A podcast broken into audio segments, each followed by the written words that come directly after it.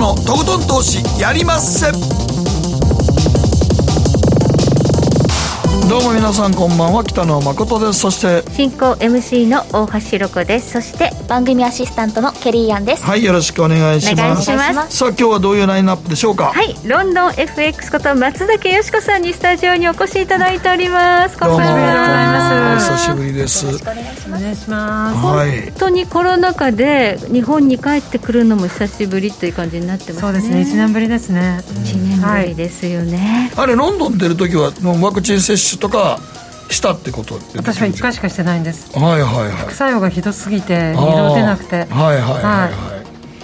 そうなんですねそうなんですよ。あそれでも出れるんですか？あ、出れますよ、全然。あね日本に帰ってきた時2週間滞在したらいいもう15日滞在やりました。強制隔離3日と、はい普通の隔離12日。12日結構きついですね。きついでしょ？うん、あの、ロックダウンで経験してるんで大丈夫だったんですけど、はいそれでもやっぱきついですわ。きついでしょ。久しぶりの僕,、はい。僕コロナかかったんで1か月ほど前に。そうなんですか？はいだからまあ自分との家でずっとねおったんであれなんですけど強制隔離じゃないのでね。うん。きついですよね。きついですね、い自分の家でもきついねんからもうホテルでしょ。狭いホテル。でしょ？ほんと狭いホテル。もう何にもすることないでしょ。何にもない。だからいい息抜き、日本のドラマもずっと見まくって。ああやっぱそうでしょうね。はい。はいわ、かりました。はい。はい。はいということで、えーイギリスから日本に戻ってきてそのイギリスと日本の違いとかインフレとかあとはポンドがどうなっていくのか今日はいろいろと伺っていきたいと思います,、えー後半では総実総合研究所調査グループ上級主任研究員安田佐和子さんをお迎えいたしましてえー中間選挙を占うバージニア州知事選予想外に大接戦の訳ということでお話伺っていきたいと思いますどうもバイデン政権支持率はあまりね芳しくないという状況ですので、えーこの辺りをじっくりと解説していただこうと思っております。そして今日の皆さんからの投稿テーマここ最近のあなたのエコ活リサイクル事情を教えてくださいと。イギリスはどうなんですかエコの意識っていうのは、ものすごい高いです。もうあのコーヒー買う時もマイカップで行きますし、はい。あのマイバッグはもうすでに多分5年以上だからもう私も車の中にマイバッグが山のように積んであってみたいな。うん。だから日本はいまだにあのレジ袋を買えるじゃないですか、そうもう向こうねは買えないんで。お金出しても。もう全然だ買うこともできないんできない、ねみみ見たことないっていう感じです1年で、うん。へ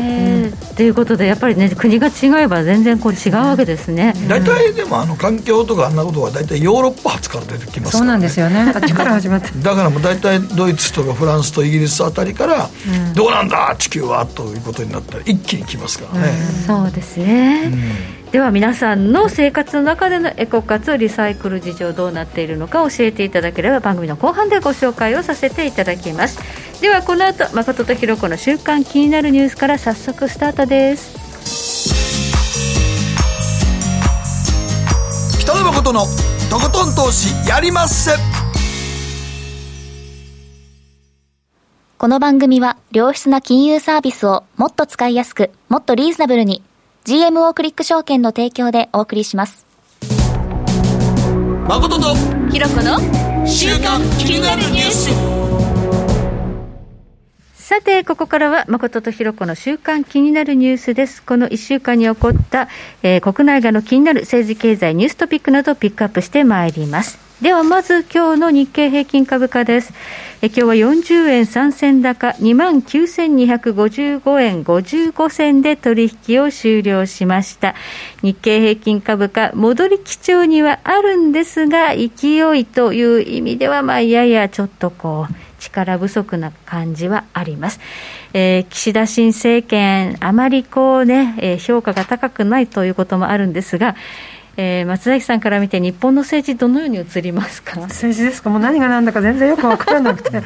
総裁が決まったと思ったらもう衆議院のあれで、はい。ただあの、ね。ずっとテレビでは聞いてるんですよ、あの各党の、はい、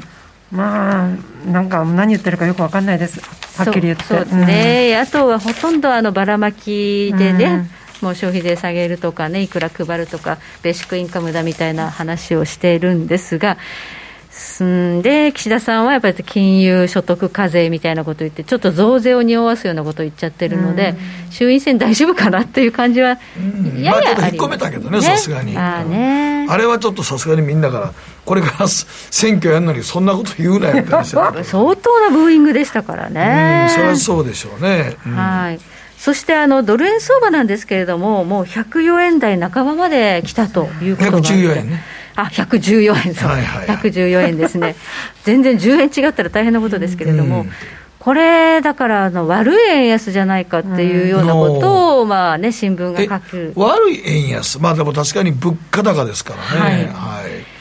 そうです、ね、日本ってね、80円ぐらいの時って、もうちょっと円高が過ぎるって言ったけど、うん、なんか海外旅行行った時とか、みんなすんげえ旅行行ってましたもんね、海外とか。うん、か円が強いわけ円が強いから、はい、でもあれから考えたら34円も上がってるわけやから、はい、円安進んだわけやから、そら、ね、もう物を買って輸入してる原材料が上がってくるから、うん、これからちょっと嫌な感じの、物価だけ上がって、給料上がってないインフレという一番悪いってパターンやからね。そうですね。え今日あの貿易収支、日本の貿易収支発表になりました、うん、え2か月連続で貿易赤字ということになって、うん、まだそんなに規模は大きくないんですけれども、うん、えー、原油高ということで、かなりその輸入コストが上がってきてるんですね、すね。円安で。このあたり、ちょっとこう為替が違うと、国内の物価の感覚が違うっていうのは、よしこさん、何か感じることありますか、っていうか、なんかあの思うんですけれど、今、円安ですよね、ドル高というよりも。で私、2016年のあの国民投票の時にポンド安で、半年であの CPI が2倍になったんですよ。物価2倍、うん、物価に。で、はい、日本の場合は多分そこまで顕著じゃないと思うんですけど、本、当、苦しいんですよ、悪い、うん、あの通貨安によるインフレ率の上昇って、はい、だからそれを皆さんが経験するのかなと思うと。ちょっと気の毒だなと。現代イギリスなんかものすごい物価高。あのねイギリスはの原材料ってあのその野菜とか肉は安いんです一度手を加えたらもう目が飛び出るほど高くなります。はい、ああそうか。そのままではあれなんやけど、うん、日本の野菜は全然高いですね、日本の野菜って高いんです。ね果物なんて、あ果物ぐらい高い、まあ買えるけど、買うけど、えー、みたいな、何この値段っていう、確かに果物高い、ね、高いですよ、果物は高い、本当高い、贅沢品になってるもん、今、そうですね、ぶどう一房食べるのに1000いくらね、かかるっていうんですもんね、そうそうそうそう、それが別に千引き屋で買うわけじゃなくても高いそうなんですよね、本当、そうなんですよ。はい、うん、それでも日本の CPI はちょっとデフレ気味というか、うん、決してインフレ基調にはないっていうのが、ちょっと実感とずれてる感じはありますよね。うん。まあ、でもイン,、えインフレっていうのはある種、ベーシックの給料が初めて上がって、それで物価も上がっていくから、まあ、先に給料上がっていかないと、ほとんどこれ、ただの悪い形だけやからね。ね。だからこのまま本当に円安が進んでっちゃって、うん、もうその輸入物価が上がって、給料上がらなかったら、それこそスタグフレーション、スタグフレじゃあもうでも現在スタグフレーション近いでしょ、うん、えー、だって日本でサラリーマンの方のこの間もネット記事で30万の方が実質手取りなんぼやとかいう話で、うん、いろんな保険引かれてるやん介護保険料とか。そう。増税なんですよね実質だからあれ別に消費税上げんでも増税してるんですよ、うん、なってます。はいはいうん、だから使えるお金減ってるんですよね。減ってるんです実質賃金がすごい減ってるんで、はい、そこにこんな円安が来て100ね78円もあったか10円ぐらいまでの範囲やったけど10円超えてくるとさすがにっていう世界ですよね。うん。どうなっていくんでしょうかね。ねまあ、本当にそのまたね、えー、この正常化したときに海外の方々がインバウンドでどんどん来て、消費してくれればいいんですけど、それも本当に戻るかどうか、ちょっと疑問ですからね。そうですよねだからこの、今、書き込みに給料なんか上がったことないわって書いてありますけど、上がったことないわれわれもリーマンショック以降、下がってから上がったことないですからね。われわれのギャランティーも上がんないんですよね。上がんないですよね。上がんなくなったってね。はいはいはい。はいそしてアメリカの株式市場ニューヨークダウです。昨日は198ドル70セント高、3万5457ドル31セント。そして今、アメリカ市場オープンしました。ニューヨークダウは27ドル高、ナスダック総合指数22.40ポイント高というところで、強含みでスタートということで、一時、かなりその中国の恒大集団の問題とか、あと金利が急ピッチで上がってきたということで、米株も売られる局面あったんですが、なんか猛烈にまた戻ってきましたね、アメリカ強いですね、松崎さん。すごいです、とかこの長期金利がもう、本当にそろそろ2%いくんじゃないかとずっと待ってるんですけれども待ってるんですね。待ってるっていうか 多分日本と ECB 以外は全ても出口戦略を探る時期に来てるのであはい、ある意味すごい正常な動きじゃないかなというふうに思います。まあ、金利ゼロのまま何年も何年もっていうのはやっぱり異常ですよ、ね、異常ですよ、で今回、この円安が非常に速いスピードで進んでいて、もしこれで、動かなかったのに。ね、インフレにならなかったら何なんだろうって、逆に、そうなんですよ、謎なんですよね。本、当、不思議です不思議ですよね。はい、うん。アメリカの長期金利、今1.639%ということで、うん、今年のね、3月は1.7%でありましたので、まだ今年の高値は抜いていないんですけれども、まあ、アメリカも11月にはテーパリングの発表があって、年内スタートするだろうと、はい、そして、まあ、イギリスは後ほど聞きますけれども、はい、まあ、利上げの議論が始まっているということで、うん、まあ、正常化に向けて動いてるんですよね。ですよね。はい、うん日本の正常化はいつだっていうことですよ、誠さん。う ん分からんな。分かんないですね。いや本当にだからなんか給料とかを上げないと、なんか僕前も思ってたんやけど、うん、少子化担当大臣とか作ったって、うん、みんなの基本的な生活の中で子供を作って育てることができるという金を普通の人が稼げるっていうことが大前提やないとあかんね、うん、そうやないと小手先で少子化担当大臣やったって増えへんよだってだってみんな子供作ってることをリスクやと思いがちた人はせえへんでしょ、うん、もう。だって余裕がないんですよね、育てる、はい、それでこの生活が何十年もできてっていう安定したことを国が政策の指針として示さない限り、少子化なんか歯止め効かないよ絶対に、そうなるとベーシックサラリー制度みたいになっちゃうんでしょうかね、多分だそういう話も出てきてますから、そうそうそう資本主義経済じゃなくなっていくよねなくなってきてっていうのを思いますよね、はいそして今困ってるのがこの原油高です。WTA 原油、今81ドル台ですけれども、これがもう年内100ドルという予想も出てきているということで、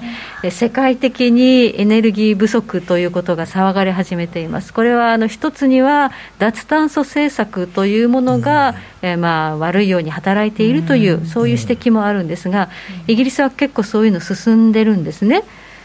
どうなんでしょう、うん、今までは産油国ですけど、今は完全に輸入してますから、はいはい、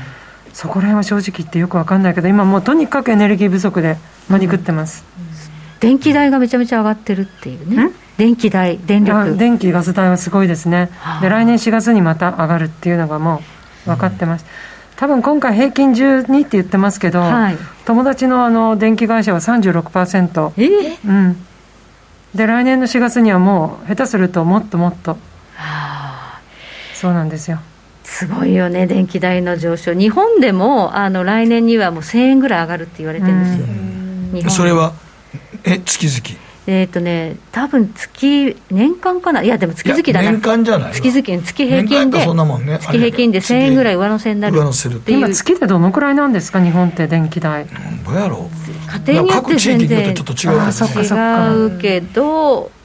1か月何千円か。な。何千円やね。安っ。え そんなに安いんですか？何千円。1万円とはいかないよね1万円は1か月では超えないと思います、超えない超えない。えイギリスどんぐらいするの？あのガス電気両方で3か月で私は16万円ぐらい。ええー、そんな俺の通帳からそんな落ちてないそんなに。3か月でだから3で割るとそれでもね大体ってさ4つ買ってなんか56千ちゃう？うわ。そうね。絶対ガス電気合わせて2万円とかかな、うん、もし行くとこでもね。でもね水道もぼちぼちあの40年問題の水道管の入れ替えとかやっていくと水道料金もだんだんちょっとずつ地域格差で生まれてきますからねだって住んでる住民が少ないところにインフラで上水道下水道通すとコストでも日本って今大体大体40年いってるんですよ、ね、水道管ってうまくいったら50年ぐらい持つねんけど今全国各地で40年問題が繰り広げられてるんですよ。だから水道管と、あと最初にできたマンションとか、この辺全部40年高度成長時代経ったもんが今大体寿命が来てる。この間の地震でかなりあちこちで水道管破裂してましたもんね。そうでしょあれでクローズアップされたらやっぱりね和歌山なんかでもほら急に目視で安全確認してたと急にバンってなったりか。そう。だからあれもう住んでる住民の数によって電気代水道代って割るから、うん、高なんのよ僻地に住んでるとここれからだからそういうコストを考えていかなきゃいけない、日本もいよいよそうなってくるかもしれないということですね。ね。はい、はい、ではここでケリーがこの1週間気になったニュースのピックアップです。はい私の気になるニュースはネットフリックス契約数イカゲーム効果というニュースなんですが アメリカの動画配信サービス大手のネットフリックスが19日に、えっと、発表した第3四半期の契約件数が、えー、438万件増しの、えっと、増えて、えー、2億1360万件と予想を超えて増加しました。でこの要因となったのがイカゲームという あのドラマシリーズなんですけど韓国の作品で、はい、あの内容で言うとえー、借金を抱えた主人公たちが賞金と生き残りをかけてさまざまなゲームで競い合うというちょっとあのグローなうんちょっとダークな作品になってるんですけど、まあ、かなり超大人気ででネットフリックスってあのもう全世界に配信されていてでそうですね94カ国を対象に配信している中で、視聴数チャートのトップになっていると。でこの効果によってかなりあの契約数が増えたんですが、えっと、2020年はそもそもコロナウイルスが始まったその2月だったり3月あたりってもうネットフリックスかなりあの契約者数が増えましたね。去年は、ねはい、去年は巣ごもり消費というまあ需要で増加しましたが、去年から今年。今年の上半期って意外と伸びがちょっと鈍化してしまって、前年同月比上回らなかったんですね、でそれってあの映画だったりドラマを撮る環境がちょっと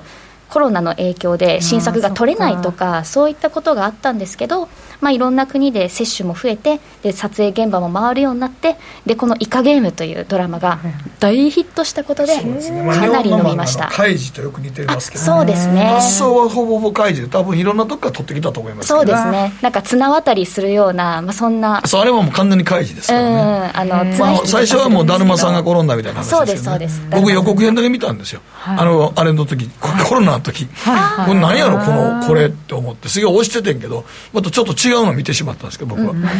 僕はなんか吸血鬼が、えー、たまたまハイジャックにあってしまうという。これこれがなかなかこれがなかなかもう今発想が面白かった、ね、海外のものですか？いやこれ海外海外。これはだからちょっと吸血鬼になってしまったお母さんと子供が、うん、その夜に移動して自分の病気を治すためにあの移動してる時にハイジャックにあって、えー、お母さん殺されるけど吸血鬼で富士宮から起き上がったとかそう。それ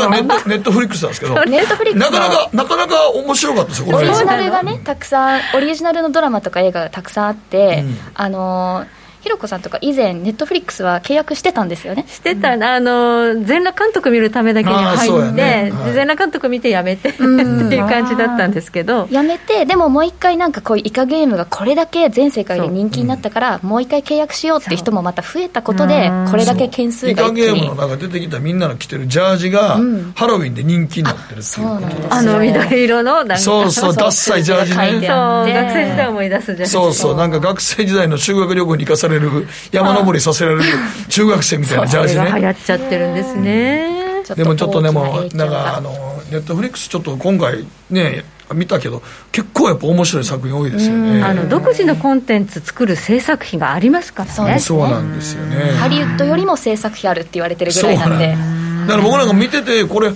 リウッドで全世界配信え全世界でやってもええのにと思うけどもう今そっちの方が手っ取り早いね。やらない方がやらない方が逆にみんなが見るってことですね。時代が変わっちゃいました。ですね。ね。はい、はい、ここまで誠とひろ子の週間気になるニュースでした。この後コマーシャル挟みましてマーケットフロントラインじっくりとよしこさんにお話を伺っていきます、北野誠のとことん投資やりまっせ。やりまっせって英語では？レッツはどうかなねえ先生好きって10回言って。それ10回クイズでしょ。いいから。じゃあ好き好き好き好き好き好き好き好き好き好き。僕も先生好き。え？もう思わず笑みがこぼれる。株式 FX は GMO クリック証券。いらっしゃい。ご注文どうぞ。うんと大盛りラーメンにトッピングでチャーシューコーンメンマ海苔それに味玉白髪ネギでああバターとワカメも全部のせい一丁シンプルにわかりやすく。株式 FX は GMO クリック証券。エミさん。どうしたの？僕最近考えてしまうんです。毎晩月を見上げるたびに僕の将来はどうなってしまうんだろうって同時に思うんです。この虚しい気持ちに寄り添ってくれる女性がいたら好きですってよくない？シンプルにわかりやすく GMO クリック証券北野誠のとことん投資やりまっせ。みんな集まる。集まるよ。さて今日はロンドン FX こと松崎よしこさんにお越しいただいてます。よろしくお願いします。よろしくお願いします。さあ、ヨーロッパ、そしてイギリス、気になるインフレ上昇と今後の想定シナリオということですが、はい、ちょっと先ほどの話でも、かなりねあの、インフラ代が違うなってことが。はい、びっくりしましたけど、ちょっと書き込みありましたけど、うん、まあ、大体日本で家族で暮らした電気代が7、8000円ぐらいかな、安いわ、うん、それでガス代とか入れて、水道代でも2万ちょっと5000円ぐらい、2、3000円かな、大体、ね、いかないと思うんですけど、ね、家族4人やったらまた別やけど、大体ね。はい、はい。という中で、その電気代がさらになんか上がっちゃうそうなんですね。リスクですよね、今、うん、イギリス。とりあえずあの、オフジェンっていうのがあの、電気・ガス料金をまあ決める、何、ガスエネルギー庁みたいな、うんうん、そこが年に3回ぐらい見直しをしていて、今回の見直しが10月、で来年が4月。でその後が多分な7月ぐらい、はい、でまた10月みたいな感じで。であの不当なあの料金を課していないかっていうのを調べるとこなんですけれども、今回はあまりにもちょっとエネルギー不足だし、また私があの来る前は今度ガソリンが入れられない、ガソリンが全くなくて。ありましたね、はい、もうめちゃくちゃその映像見ましたわ。でしょ。どこまで行ってもガソリンがないないないんですよ。でその走ってるうちにガソリンなくなんでと思う。なくなります。で友達に聞いたらやっと最近近所でも入れられるようになったけど今度は便乗値上げが私が来る時がリリッター180円から190ぐらいだったのが、今、一番安いところで235円ぐらい。高っ、うん、日本高なったって今、167円ぐらい。いや、私も青森旅行してても、あまりにも安くてびっくりしました。うん、でも日本、あれでも年初来がずっと上がっているんですよ、そうですね、もう、はい、過去最高が180円ぐらいなんですよ。はい。でもこのね、そのガソリン不足になってるっていうのは、そのそれはブレグジット、ね、ブレグジットの影響みたいですね。はい。はいうんトラックの運転手さんがいなくて、10万人減っちゃったので、うん、10万人も？10万人があの、私も知らなかったんですけれども、はい、ほとんどが東欧出身のドライバーで、うん、まあ、本国に帰った、で今、英国があのやってるのは、まあ、新しくドライバーを養成することと、はい、あと軍の大型機、大型戦車みたいな、動かす人に、そのあのガソリンって爆発物なので特別免許みたいのが必要だから、ね、その部分だけ練習させて、うん、今今だから軍が運んでるんですよ。ガソリンスタンドまで。でガソリンはあるんです。スタンドまで運ぶ人がいないので、うん、ガソリン不足っていうそれブレグジットでみんな出ていっちゃったんです出てきました。で特別にあのビザを5000人支給したんですね、うん、そしたら127人しか応募してこなくて、えー、もう誰もイギリスに来たがらないくて、ね、裏目に出ちゃったっていう。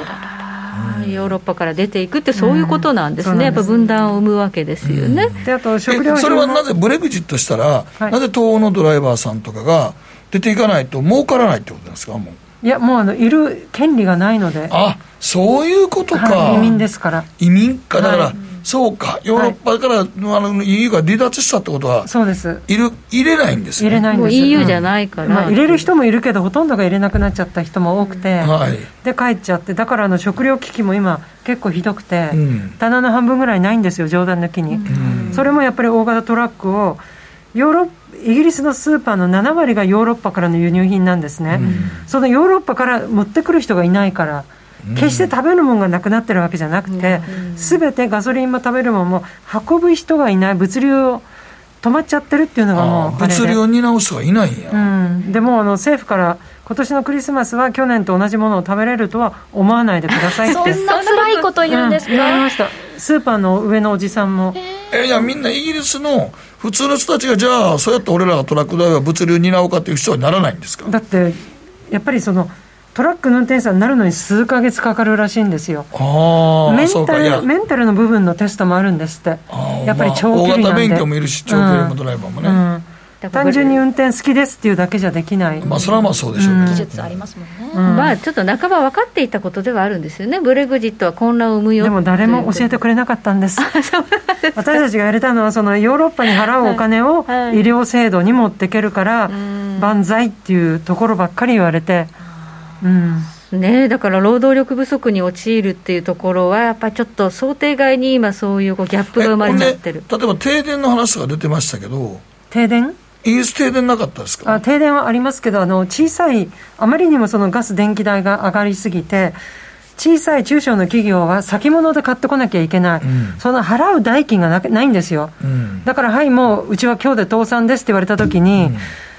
A という会社から B という会社に移す手続きだけで、うんまあ、さ下手すると12時間から24時間かかるんですね、うんうん、その間、誰も供給してくれる人がいなくなっちゃって、停電っていう。結構、電力会社が破綻してるんですよ、うん、次々に。あの、すぐに転嫁できないんですよ、消費者に、そうはいはい、でも上がってるんですけどね、ガスとか。で、一番ひどいのは、その中小がだめになって、そこに卸してる人たちに払えない、でこの卸元も倒産しちゃったんです。うん、だから結構大変な混乱に陥って寒いし。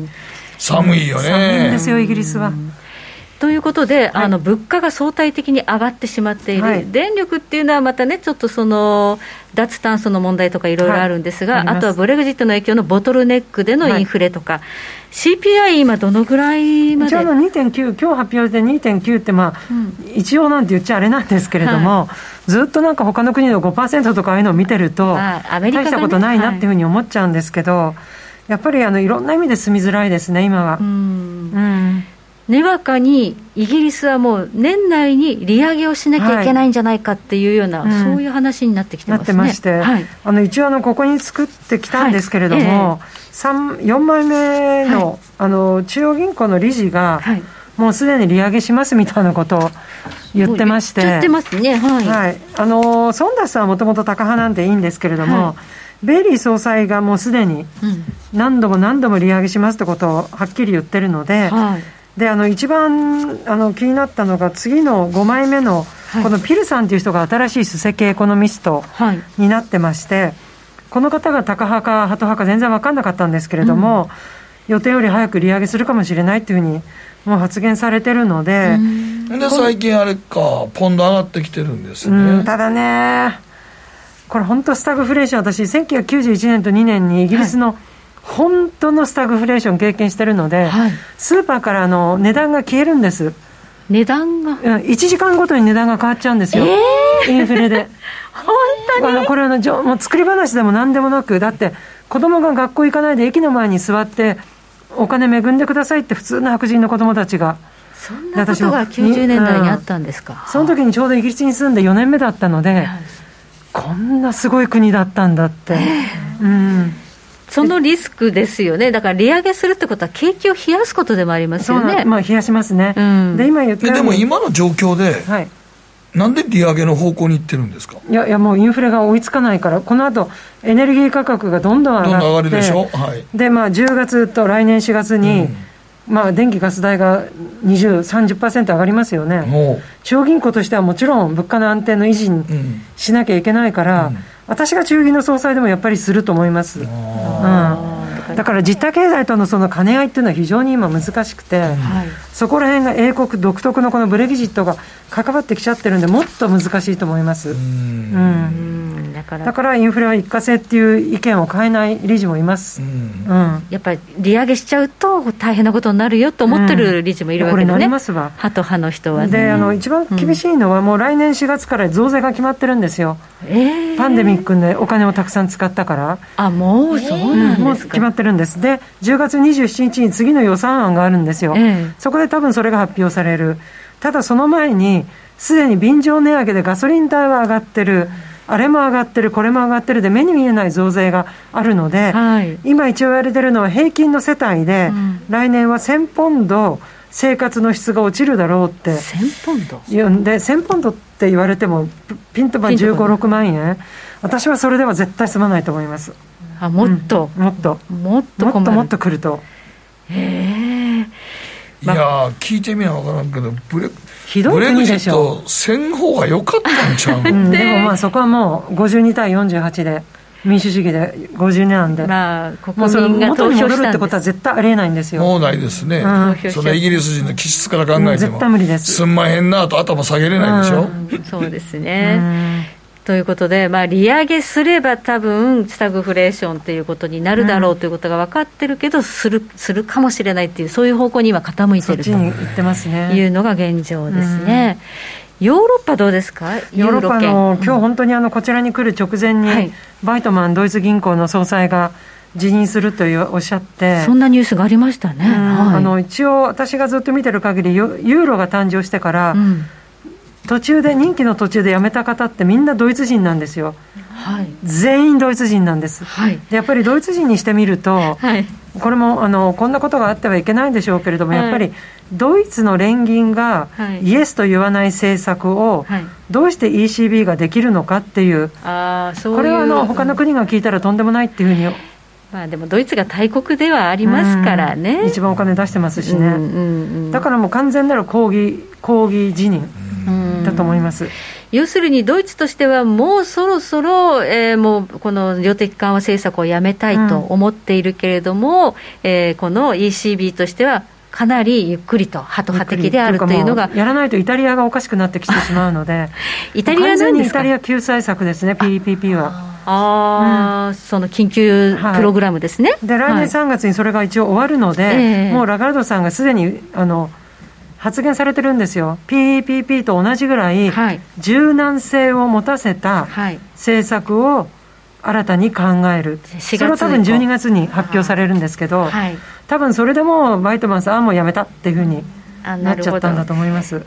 継続的に4月以降もやるだろうっていうのがもう見えてるから、うん、名前を変えて。あ、うん、ドイツはちょっともうさじを投げたというか付き合いきれない財政ファイナンスですからはっきり言ってしまうと。うん。まあ、中央銀行がイタリア救済のために債券を買い続けるっていうことですね。です。私はもう本当そう思ってます。はい、で、ドイツはそれが嫌だって言ってるわけですね。っていうか、うん、やっぱり私が総裁でも嫌ですねっていうか、やっぱこれ絶対財政ファイナンスになるんで、うん、うん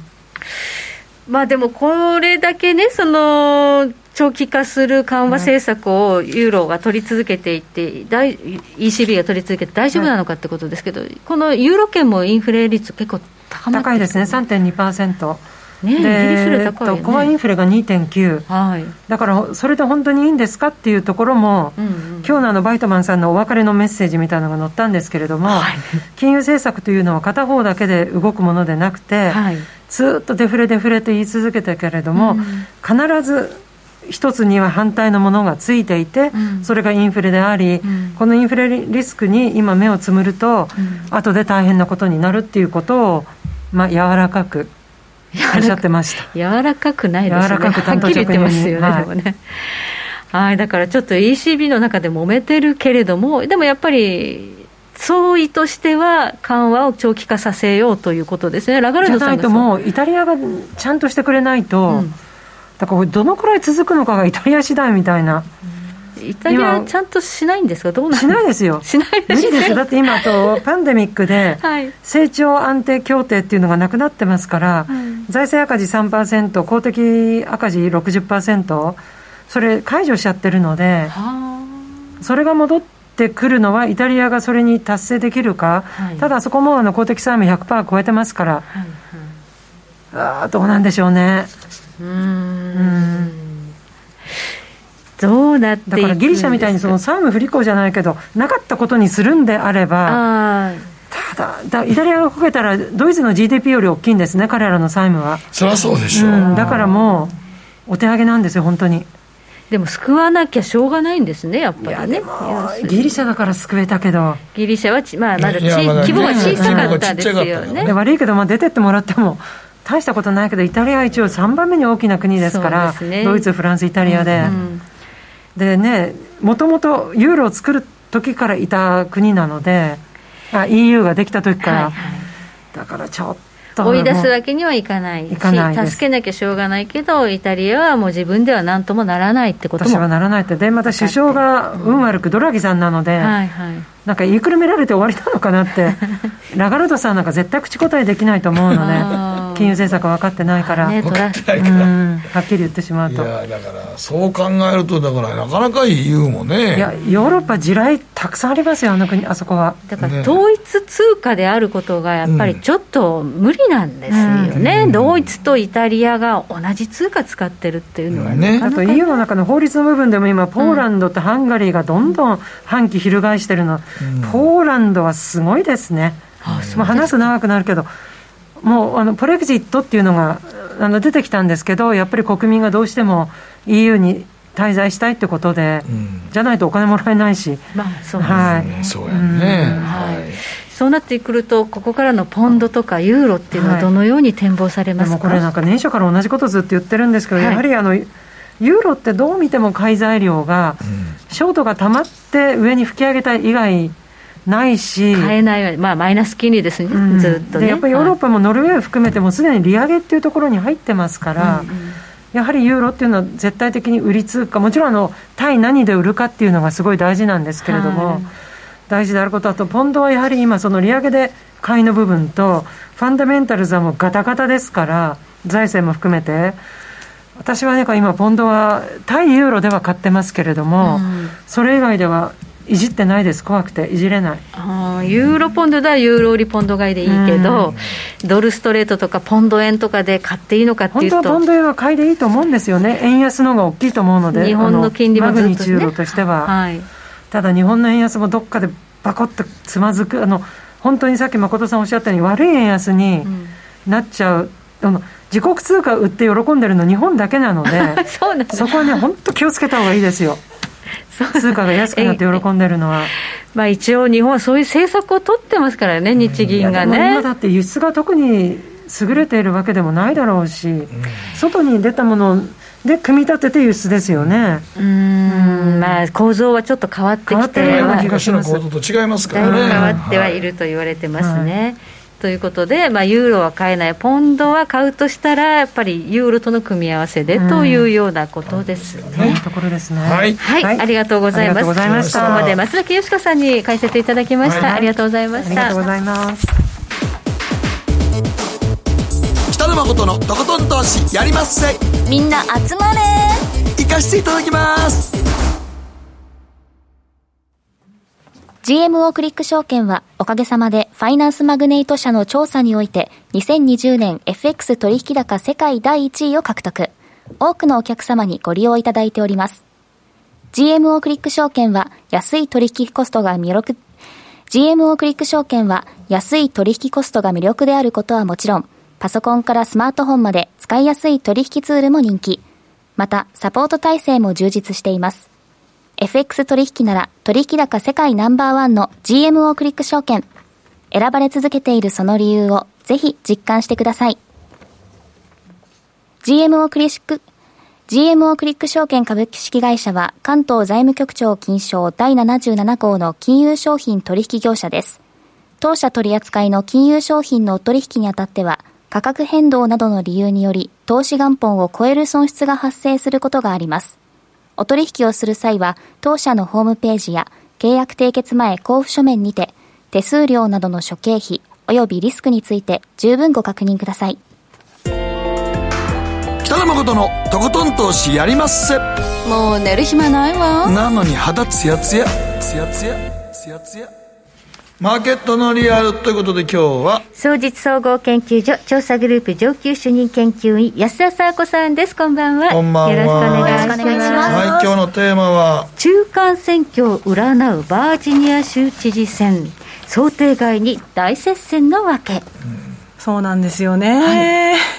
あのバージニア州というところなんですけれども、うん、あのまあ、ワシントン DC に近いんですね、あの2枚目のスライドを見ていただきますと、ちっちゃく赤い丸で囲んでるんですけれども、ニューヨークやワシントンに近い。そうですね、東海岸の町で、あの州で、あのまあ、CIA の本拠地だったりとか、あと海軍基地があったりとかというところででさらにワシントン DC のベッドタウンということもありまして、まあ、政府関係者軍関係者の方が多いとされています、うん、で人口は約854万人で全米12位なんですけどちなみにバージニア州は州ではなくてコモンウェルスというね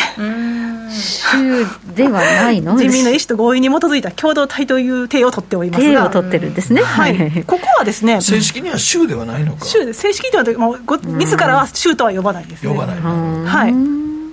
でここなんですけどその政府関係者も多い。特にワシントン DC って政府関係者が多いということで割とリベラルで有名じゃないですか、だからバージニア州もどちらかというとブルーステート化してるんですよね、まあ、リベラル寄りになってきてる。3枚目見ていただきますと大統領選ご覧になっていただきますと2008年以降4回連続で民主党の候補が選出されているということなんですよね。ねはい、それ以前は逆に共和党の候補が勝利してたんですけれども、はい、2008年以降の本当にブルーステート化が止まらない状況であります。はいはい、で肝心の知事選なんですけれども、これはどうかと言いますと、やっぱり民主党候補の方が優勢なんですね。で2000年以降、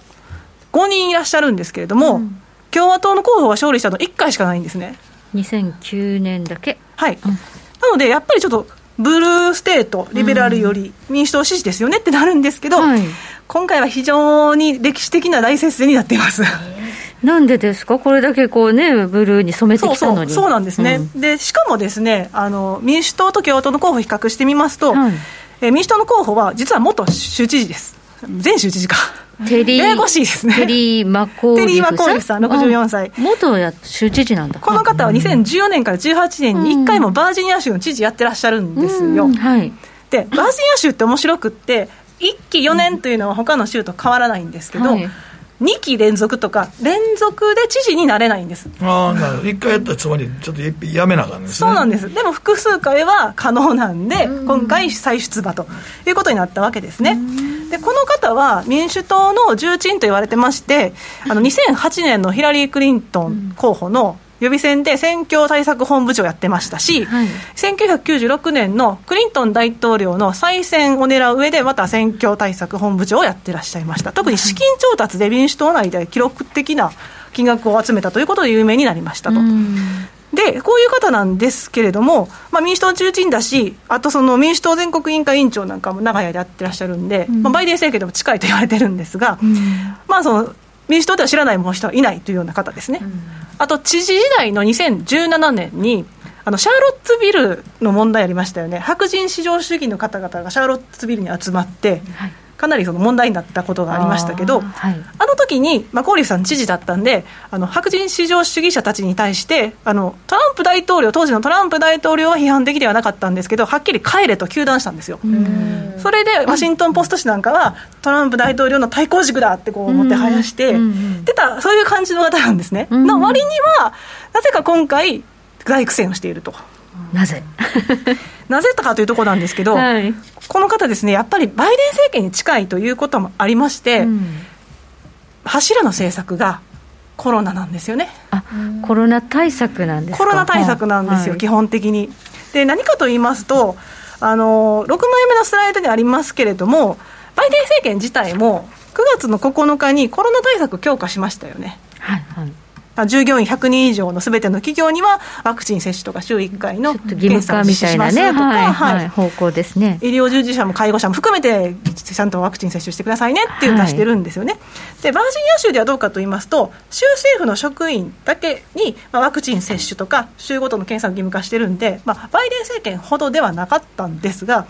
まあ、マコーリフ候補は何かと言いますと、もう教職員、保育士、医療従事者全体に拡大させましょう、接種してください、義務化しますって言ってたりですとか、あと Virginia is for ワクチン lovers、なんやろと思うんですけど、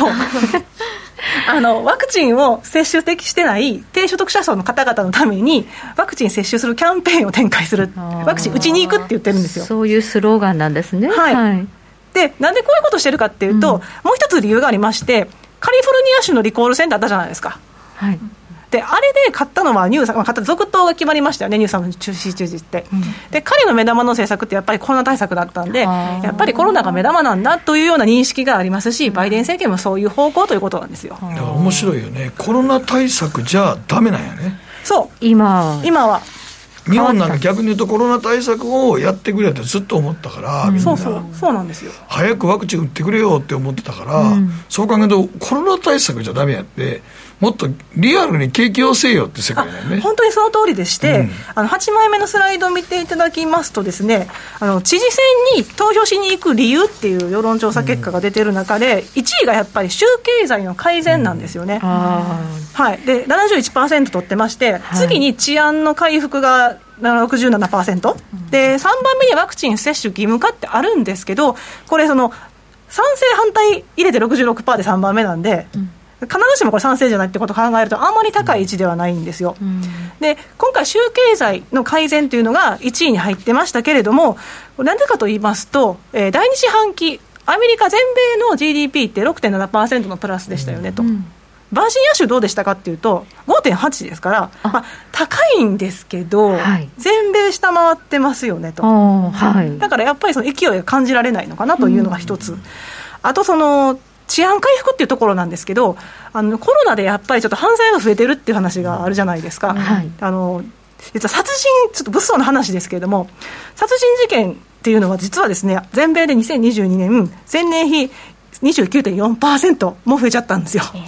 えー、日本はいろんな事件が起きてますけど、凶悪犯罪は下がってるんですよ。そうですよね。圧倒的に、うん、とだからアメリカは逆なんですよ。でバージニア州でもですね前年比23.4%も増えているということで治安がそんなに1年で悪化するもんですか？あの Defund the police とか言って、ええ、警察の、ね、予算を減らせとかあの人種問題の影響で、例えば軽犯罪なんか取り締まらなくなっているとか、そういう部分もあるんで、どうしてもそれでね、犯罪が増えてしまった、裏目に出てしまった。警官がこう及び腰になってしまってる可能性があるんですね。すね。はい、ということで、凶悪事件が実は増えてしまってるんで。それもやっぱりちょっとそのリベラルというか民主党色が強い結果っていうという形にはやっぱり見えてしまいますよね。見えますよね。はいで、うん、そのまあ、ワクチン、ちょっと話を戻しますと、うん、ワクチン接種率見てましても、バージニア州は全米よりも接種率が高いんですよね、うん、で成人の場合ですと、もう81.9%ですし、全米は79%ですけどね。はい2回以上、完全な方も73.8%ですから、だからもう、割とも接種したよと、打ったよと、うんうん、次行きましょう、経済考えましょう、うん、だからポストコロナの状態に入っているのかなということが考えられます。うん、じゃあ、ちょっとこの民主党の候補のテリーさん、はい、ちょっとずれてるんですね。ちょっともしかしたら州民の心を捉えきれてないのかなとは思いますね。ということで、支持率、今どうかと言いますと、はい、5枚目のスライドなんですが、直近の10月15日時点の場合ですと、差は2.2ポイントしかないんですよ。追い上げてますね、追い上げてますね。はい。で、あの、もうちょっと8月前半とかは一時期の世論調査で10ポイントぐらいね、でサードつけてたんですけど、うん、見事にヤンキン氏にこう縮められてまして、まあ、そのヤンキン氏のワクチン政策ってどうですかっていうと、うん、彼自身も家族もワクチンは打ってるんですけれども、はい、あの接種っていうのは個人の判断に任せましょうと、つまり義務化し,、ま、しないでいいじゃないですか。いやっていうか、まあ、打てない人も現実いてありますからね。ね。はい。でそういう方への配慮に見えるのかもしれません、うん、もう一つはやっぱりあのロックダウンについて否定的なんですよ。仮に感染者数がまた増えたとしても、ロックダウンしませんよって言ってるところで、やっぱりまあ州民が経済の回復に目がいってる中では、もしかしたら響いてくるのかもしれないですよね。はい、はい。この辺はちょっとアメリカと日本の違い、日本はむしろ厳格化しろっていうようなね、そう、ね,、いうこう民族性がちょっとあるんですけど、ね、アメやっぱりね、あんだけ流行っててもマスクしたがれへんもんね。本当に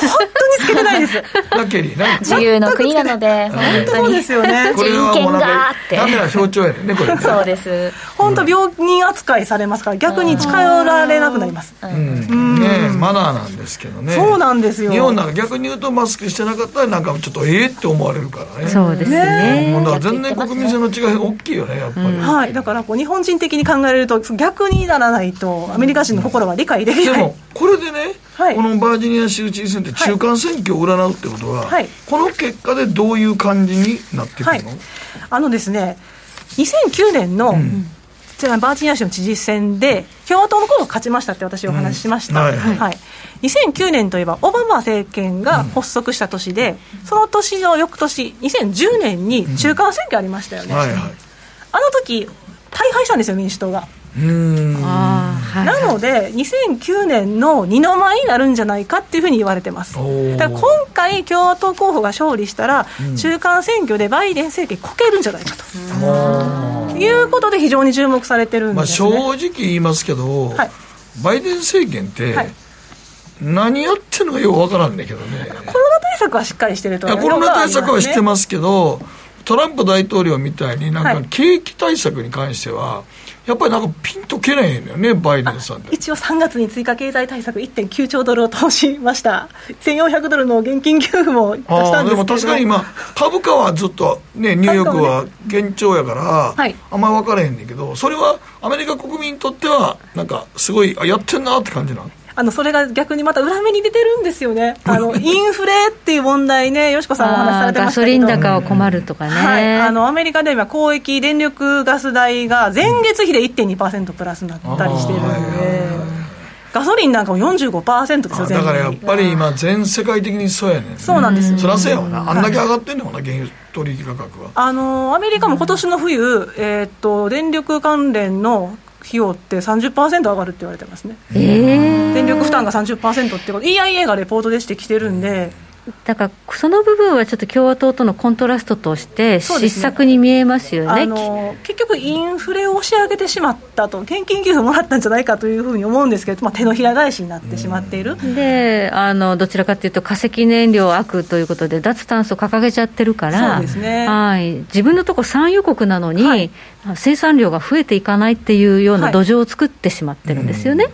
でそういったところも裏目に出てますし、うん、治安の問題でも言っても、そこの対策も出してこないというところはありますよね、あとその3.5兆ドルの歳出法案も、ずっとこう膠着してるじゃないですか。全そう。債務上限問題だって先送りしただけで、ね、あれ共和党が譲歩してくれたからなんとか法案通りましたけどっていうところで、そういう意味ではあの3月以降目立った政策国民の心を捉えた政策というのはちょっと見つからないというところはありますね。だから支持率という意味でもちょっと危ういという感じがある中で、はいね、えー、このバージニア州知事選のこの両候補のこのモメンタムですかね、勢い見ると、ちょっと共和党、勝っちゃうんじゃないもしかしたら勝つかもしれないですね。みたいに見えてくる。もともとでもね、今の大統領が、なんか、あの、バイデンかそれ以外かみたいな感じそうなんです。本当そうなんですよ。でやっぱりそのマコー。リフ候補民主党の候補がモメンタムを失ってるっていうのは、共通の敵を失ったことなんですよ。そうやね、うん、なるほど。要するにだから結局バイデンがいたからバイデンかバイデン好きか嫌いかだけの選挙やったからね。あのトランプさんあごめんごめんトランプトランプ。が好きか嫌いか。そうそうトランプがあまりにも強烈なインパクトで圧強かったから トランプにイエスかノーかでバイデンさんどうのこうのっていうことはあんまり注目されなかったもん嫌いだから民主党に入れたそうそうそうそうその通りだからある種の消去法で、俺バイデン好きやねんとか言うんじゃないよね。なかったんですよ。だからどうしてもそっちの路線でいくとマコーリフさんは支持が集まらなくてなのでバロンズ誌が出したあの投資家調査っていうのがあったんですけどそれ見てましても最大の懸念事項の1位はやっぱり財政と金融政策の失敗なんですよね。はい、で金融政策もちろんねパウエルさん率いる FRB のことも気になるんでしょうけれども3.5兆ドルに関してねこれだけ膠着して議論が進まないですとかやっぱりバイデンさんの指導力が問われて不安っていうふうに思われちゃうわけなんですよね。そうですね。だから米株への強気な見方も後退してしまっている状況ではあります。今そうなんはい4月の段階で67%、1年先は強気って言ってたんですけれども、うん、最近は50%台まで。はい、でも相変わらずアメリカの経済は調子はいいんでしょ？あのなんだかんだ言いまして第3四半期減速すると言われてますが、うん。はい、エコノミスト中央値では3%台3.5%なんで、うん、でもあそこのね電気自動車のとこもテスラですテスラも販売台数伸びてるもんな。伸びてますね。ただまあそれが市場予想とこれから合うかどうかっていうのがちょっと問題やけどね。あの決算で割と買われてるって言われてますけど、うん、いいとこ取りしてますね。あの、うん、P&G の決算出ましたけどやっぱりそのコストによってその利益が押し下げられる幅が、情報修正されてます、今まで16億ドル下げられるって言ってたのに23億ドルって言ってますし、あと航空関係も燃料費の影響で、やっぱりちょっと利益が圧縮される。このだけの原油高で燃料費の影響は、はい。まあ、いろんなところに出てくる、ね、出てきてますね、これからその決算を見極めていく段階かなと思います、はい、ここまではね、高決算で買われてるみたいな感じですけどね、はい。はい。えー、ここまで安田沙子さんにいろいろと教えていただきました、どうもありがとうございました。北野誠のとことん投資やりまっせ。やりまっせって英語では？レッツラゴーかな。すると川上からどんぶらこどんぶらこどんぶらこって何？桃が流れてくる音だよ。じゃあかぼちゃは？こ天ぷらこ天ぷらこかな。鳥は？唐揚げこ唐揚げこ。パパおやすみ。置いてかないで。頑張るあなたを応援します。GMO クリック証券。いらっしゃい。ご注文どうぞ。うんと大盛りラーメンにトッピングでチャーシューコーンメンマ海苔それに味玉白髪ネギで。ああバターとワカメも。全部のせい一丁。シンプルにわかりやすく。株式 FX は GMO クリック証券。エミさん。どうしたの？僕最近考えてしまうんです。毎晩月を見上げるたびに僕の将来はどうなってしまうんだろうって同時に思うんです。この虚しい気持ちに寄り添ってくれる女性がいたら。好きですってよくない？シンプルにわかりやすく。GMO クリック証券。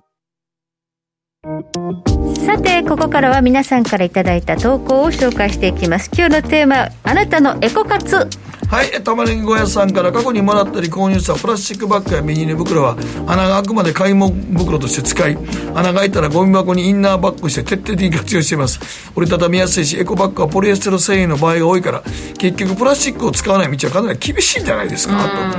二酸化炭素を例えばエネルギー化する取り組みなのでそれがいったらもうプラスチックとかいいんじゃないでしょうかねと。はい。中堅さんは私のエコ活動ですが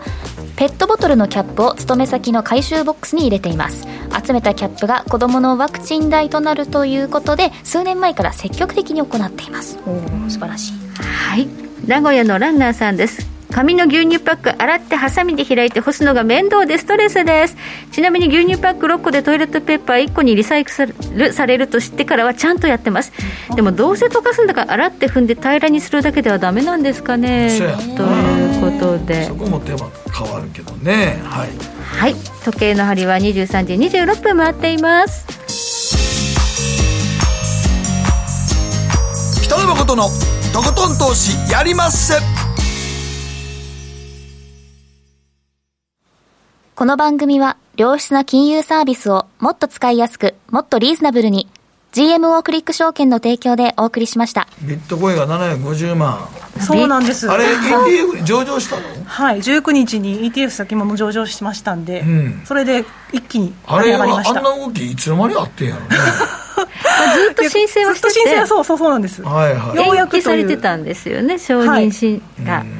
でカナダでは上場してたんですけど、アメリカでやっぱり ETF 上場したってことはもう全然ビットコインもそういうもんやってことやんな。まあ一つ認められた。そうですね。でもそういう動きがあるんで ETF の取り投資収益に関わってくる税制が厳しくなるって言われてるんで。ああ、はい、今後どうなるんでしょうね、はい、バイデン政権ですか。ら規制は厳しくなる方向。